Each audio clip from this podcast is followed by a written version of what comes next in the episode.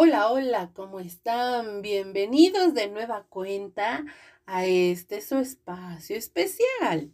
Así es. Pues, como se habrán dado cuenta, pues llevo casi un titipuchal de tiempo que no posteaba nada. Pero les voy a platicar que fue por una razón. Esta razón fue que han pasado muchísimas cosas en este mes y garrita.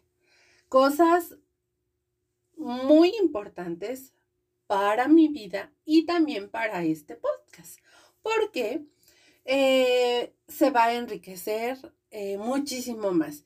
Ya lo habíamos, eh, ya se los había yo platicado que vamos a ir cambiando un poco más la dinámica. A mí se me había ocurrido que la iba a hacer cada semana.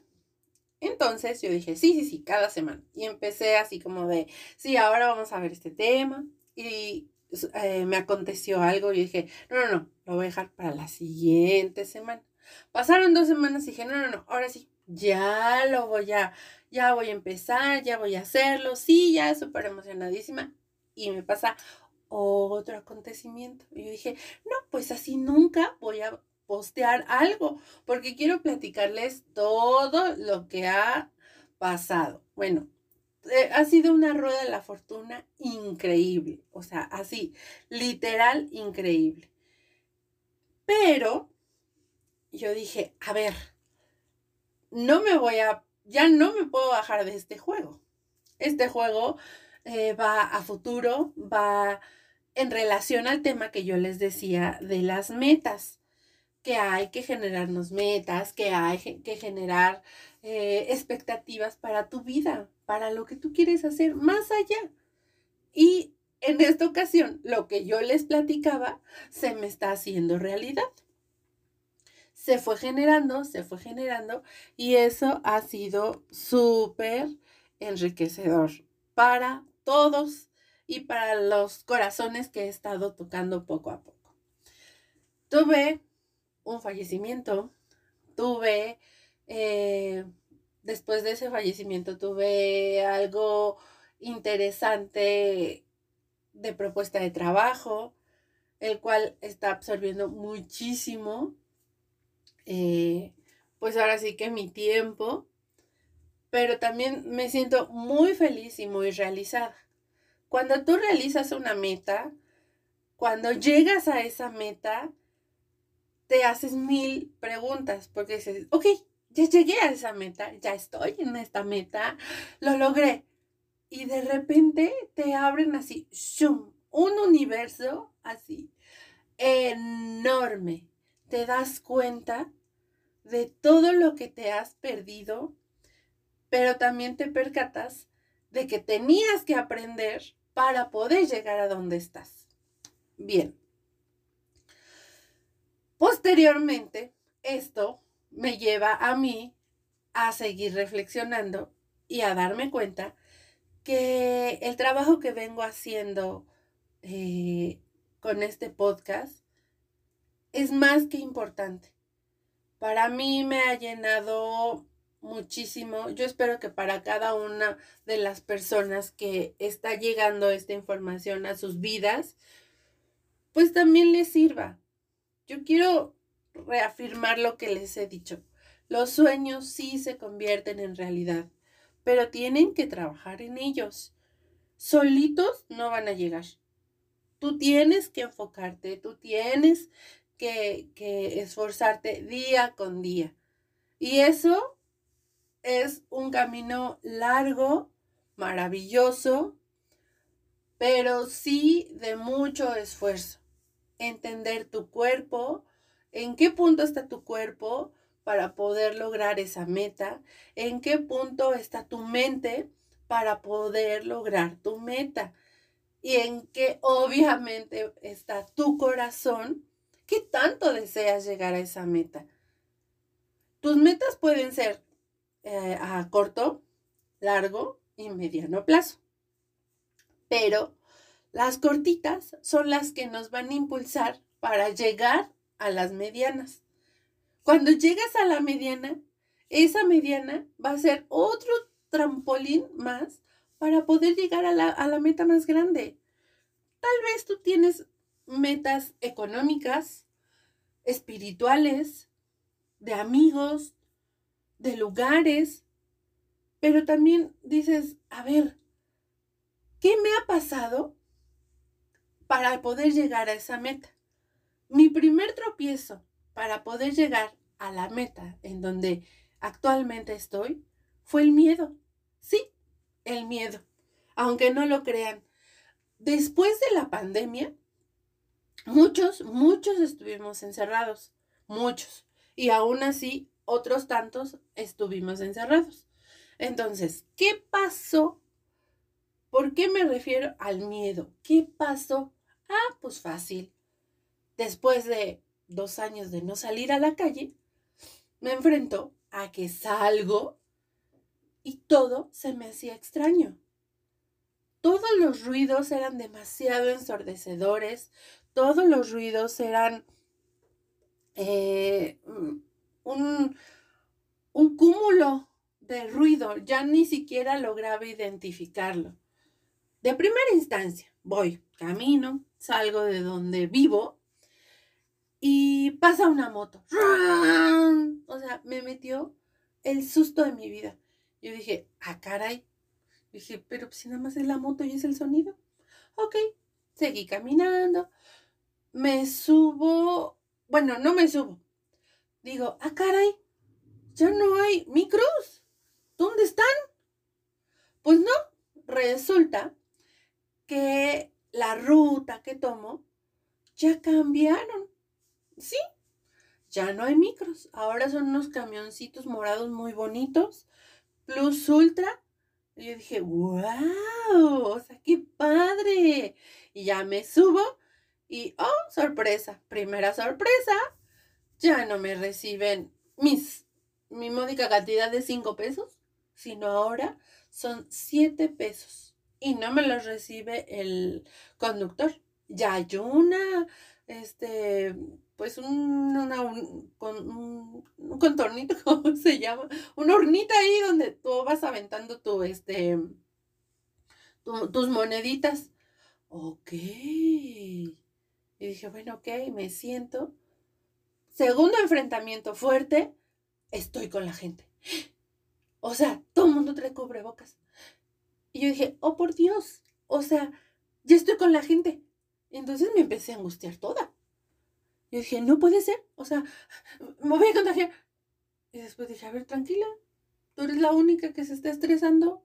Los demás van en su camino normal. Tomé mi gel y empecé a untarme gel así como loquita, desesperada, y me empezó a entrar la ansiedad. Yo dije, tranquila, todo bien, todo bien. El transcurso no fue largo. Bajo y luego, luego me empecé a untar gel otra vez y yo así de, ok, caminé. Tercer enfrentamiento. Cha, cha, cha, chan. Sí, señores, me metí al metro. Yo así de, el metro, todas las bacterias, todo. O sea, yo dije, ya, ya fue, ya fue. Aquí ya me contagié. Me voy dando cuenta que la gente es súper tranquila. Toda la vida como si no hubiera pasado pandemia. Obviamente sí, porque todo el mundo traía cubrebocas. Pero la pandemia, así, vendedores iban, venían, los niños se, estaban afuera, o sea, todo tranquilísimo. Y mi corazón iba a mil por hora. O sea, yo dije, oh, por Dios. Ahora, ¿qué hice yo y qué se me ocurrió hacer? Me llevé mi cangurerita con un atomizador con alcohol, otro atomizador con tantito jabón y con agua, y otro atomizador de pura agua. Y entonces dije, ¡chachán! A mí se me ocurrió que yo iba a lavarme las manos en cualquier punto donde yo pudiera hacerlo. Y así lo hice. Pero aquí la cuestión es que eh, todo lo que iba aconteciendo, yo parecía ratón asustado. Todos los sonidos, toda la gente, una tos, un estornudo, o sea, todo me asustaba. Yo decía, no puede ser. con todas las ideologías que uno trae y que nos fueron metiendo. Dije, no puede ser, no puede ser, no puede ser. Aún así, lo logré. Superé el hecho de este, de estar en el metro. Obviamente, donde a mí donde me toca ir a laborar está lejos. Y digo lejos, hago dos horas con 15 minutos a mi centro de trabajo. Y yo dije, ay, por Dios. Salgo y, oh, sorpresa, yo no conozco mi centro de trabajo muy bien. Y la zona, pues tampoco la conozco. Entonces yo dije, pues ni modo, a la vieja usanza comencé a preguntar, comencé a, a, decir, bueno, y este, y disculpe, señor chofer, literal, disculpe, señor chofer, ¿hacia dónde va usted? Y ya amablemente me fueron indicando, me fue explicando, no, pues yo me voy para acá, yo hago esto para acá. Y dije, bueno, pues poco a poco fui preguntando y ver cómo iba llegando. Obviamente, el primer día, una vez que pasó el día, que llegué, que todo se fue dando, yo regresé con una venda menos en los ojos. Todo mundo está haciendo su vida de una o de otra manera y se está adaptando, cosa que yo ya había perdido. Perdí, o sea, perdí esa parte de adaptarme por estar tanto tiempo en mi zona de confort. Sí, estuve en mi casa, no tenía que moverme, no tenía que hacer más que estar en casa y, y subsistir. Pero ahora dije, hoy, o sea, hoy tengo que subsistir, bien, pero aprendí a que no nada más yo vivo en mi circulito y en mi mundito. Hay más allá afuera. ¿Qué pasa cuando mucho tiempo estuviste encerrado y sales? Pues tu cuerpo también te reclama. Caminé mucho, estoy caminando mucho, mucho, mucho, mucho. Y, y me dolían las piernas, las rodillas. Y yo dije, bueno, parezco abuelita. No soy abuelita, pero ya tengo mis ayeres. Pero me siento de menos ayeres. no sé si se diga así, pero así me siento. Entonces, dije, wow, cuando realmente comencé a conocer toda la zona, cómo iba eh, y todo, yo dije, ay, pues esto yo ya lo conozco. Yo andaba por aquí, anduve con una amiga de este lado, entonces, otra vez como que volví a, tranquilizarme y a darme cuenta que la vida sigue y la vida continúa. Entonces yo me pregunto, bueno, yo me cuestiono y te pregunto a ti, ¿ya te diste cuenta que la vida sigue? Que aun cuando estuviste encerrado, las demás personas siguieron, que muchos negocios sí tronaron, pero hay otros nuevos que hay personas nuevas en nuevos negocios que también necesitamos apoyar, pero ese, es, ese es tema para otro podcast.